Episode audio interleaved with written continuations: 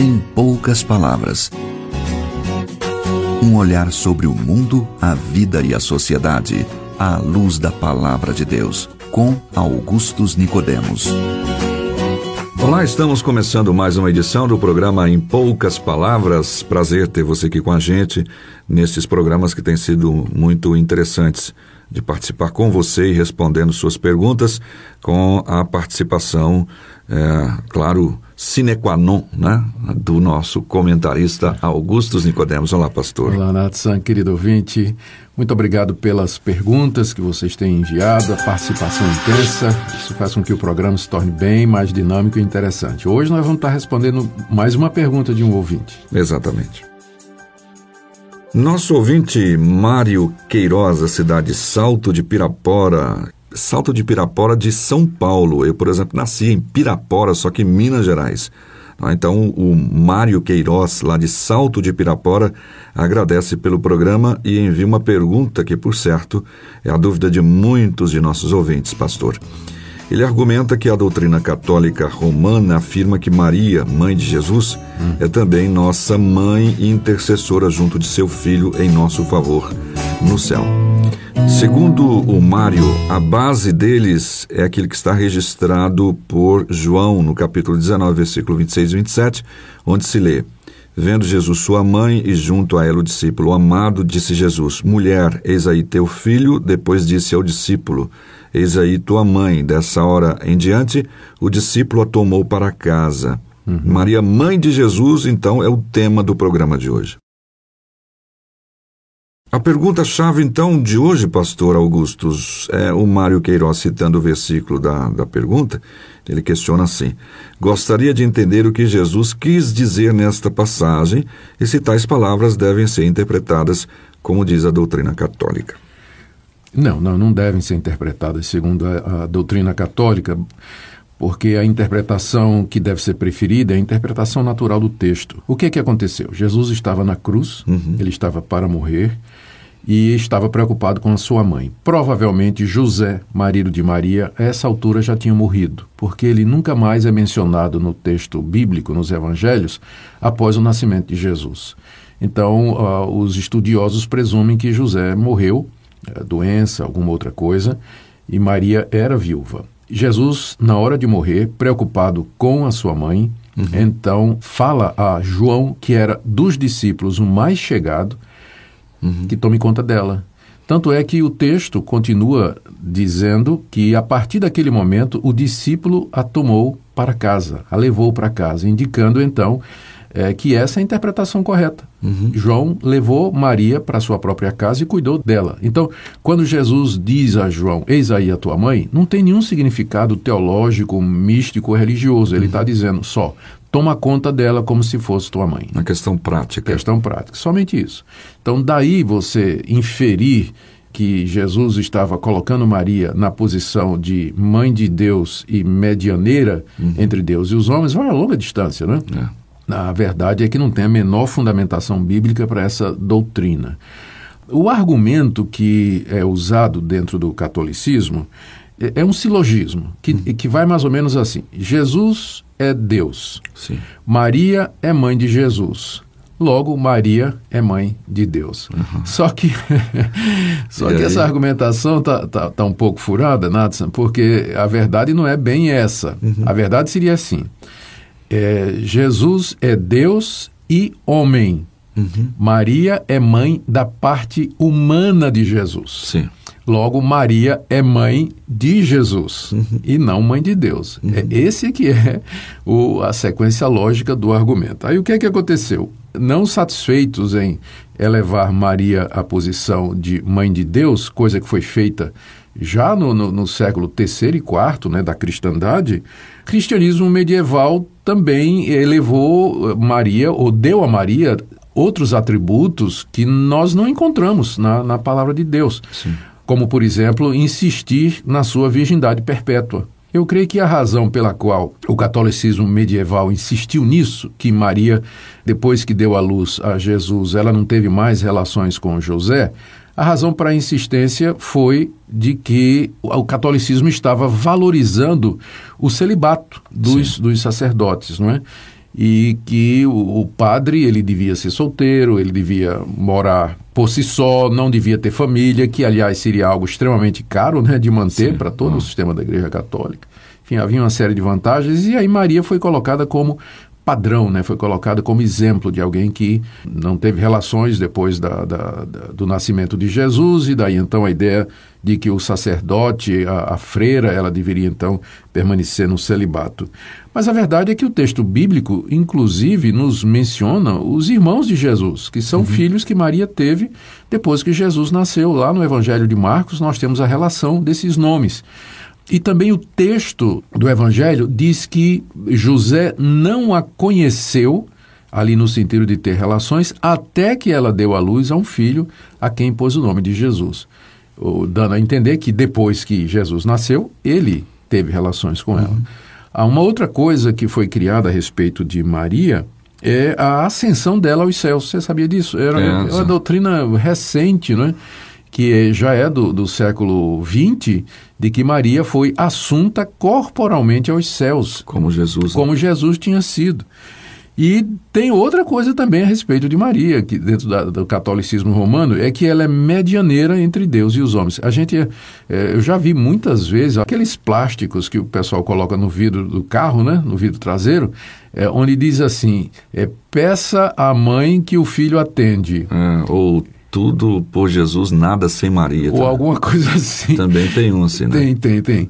Então, elevaram Maria à condição de medianeira, intercessora, e o resultado é que eu desconfio que a adoração a Maria, o culto a Maria, dentro do catolicismo, ele ultrapassa o culto a Jesus. Uhum. Maria é muito adorada, é muito idolatrada, Há, há, imagens dela, eles dizem que são diversas manifestações de Maria, Maria Aparecida, Maria daquilo, Maria daquilo outro, Maria de Fátima. Então você tem santuários dedicados a Maria. Em todo lugar do mundo você encontra santuários erigidos a, em honra a Maria, né? Uhum. A, que é a padroeira do Brasil, né? Sim. Padroeira do Brasil também. Então, é, isso tudo não tem a menor fundamentação na Bíblia. De acordo com a Bíblia, Maria foi a mãe de Jesus, era uma judia dedicada, consagrada, temente a Deus, acatou a vontade de Deus para ela, cuidou do seu filho. Ela mesma não entendeu durante muito tempo quem era o seu filho e a missão que Deus lhe tinha reservado. Tanto é que, numa ocasião, com os demais irmãos de Jesus, ela tentou levar Jesus para casa e tirar Jesus do meio do ministério, do meio uhum. da, da população, não é? Numa certa ocasião, ela quis forçar Jesus a fazer o primeiro milagre, né? É, Quando disse que estava faltando vinho, Jesus acabou atendendo. Depois da morte e da ressurreição de Cristo, o livro de Atos não nos relata mais nada a respeito de Maria, a não ser que ela estava lá no dia de Pentecostes, quando uhum. o Espírito Santo veio sobre é, toda a igreja reunida. Como parte da igreja, né? Como parte da igreja. Então, embora o livro de Atos relate as aventuras, vamos dizer assim, da, da, igreja primitiva lá em Jerusalém, o trabalho dos apóstolos, a evangelização, nenhuma menção mais é feita de Maria. Ela, então, com certeza, permaneceu no seu lugar, não recebia adoração, não recebia veneração. Agora, para terminar, Nathan, eu preciso, eu preciso dizer também uma coisa. O fato de que o catolicismo romano deu a Maria um status que ela não tem, biblicamente falando, às vezes leva os evangélicos que prezam muito o ensino bíblico a ir para o outro lado o e extremo. nem querer falar de Maria. Né? Ah, ou até agredir ou isso. Ou até agredir. Tem que a gente não concorda absolutamente. Uhum. Né? O famoso episódio de chutar santa, quebrar imagens, ah, de, de fazer ataques à figura de Maria.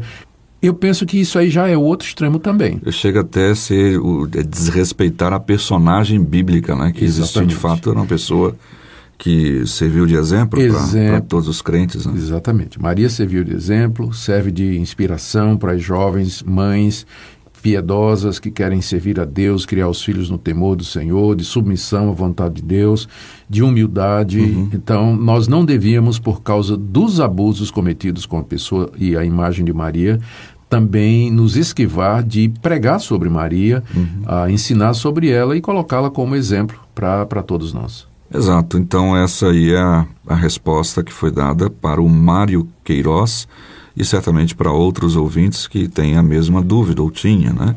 apesar de que a gente sabe que, como o programa diz em poucas palavras, sempre pode ficar uma coisa aqui acolá que você queira saber mais, por isso continue mandando as suas mensagens para o programa, as suas perguntas, para que a gente possa é, procurar apresentá-las aqui ao nosso comentarista, a fim de que você tenha uma resposta satisfatória.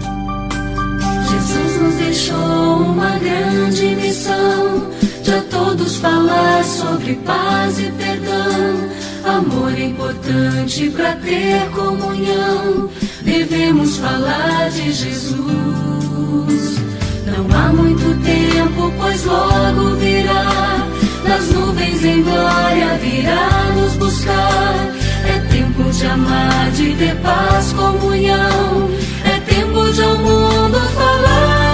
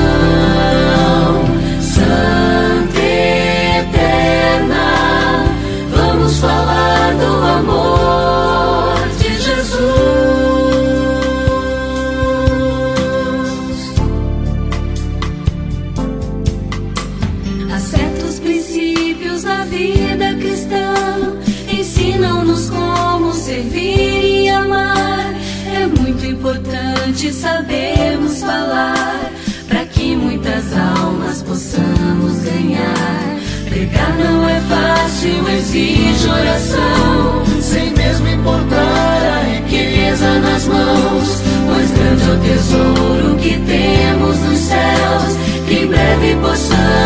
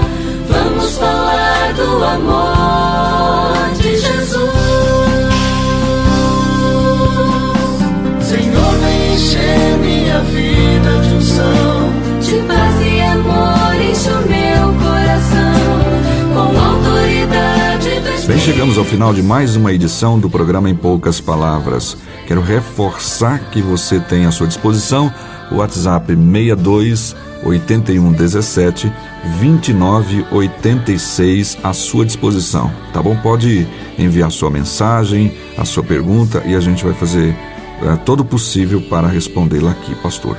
Eu termino com as palavras do apóstolo Paulo Natsan, aqui para os nossos ouvintes, que escreveu a Timóteo e disse: Há um só Deus e um só mediador entre Deus e os homens, Jesus Cristo, homem. Até o próximo programa, se Deus quiser.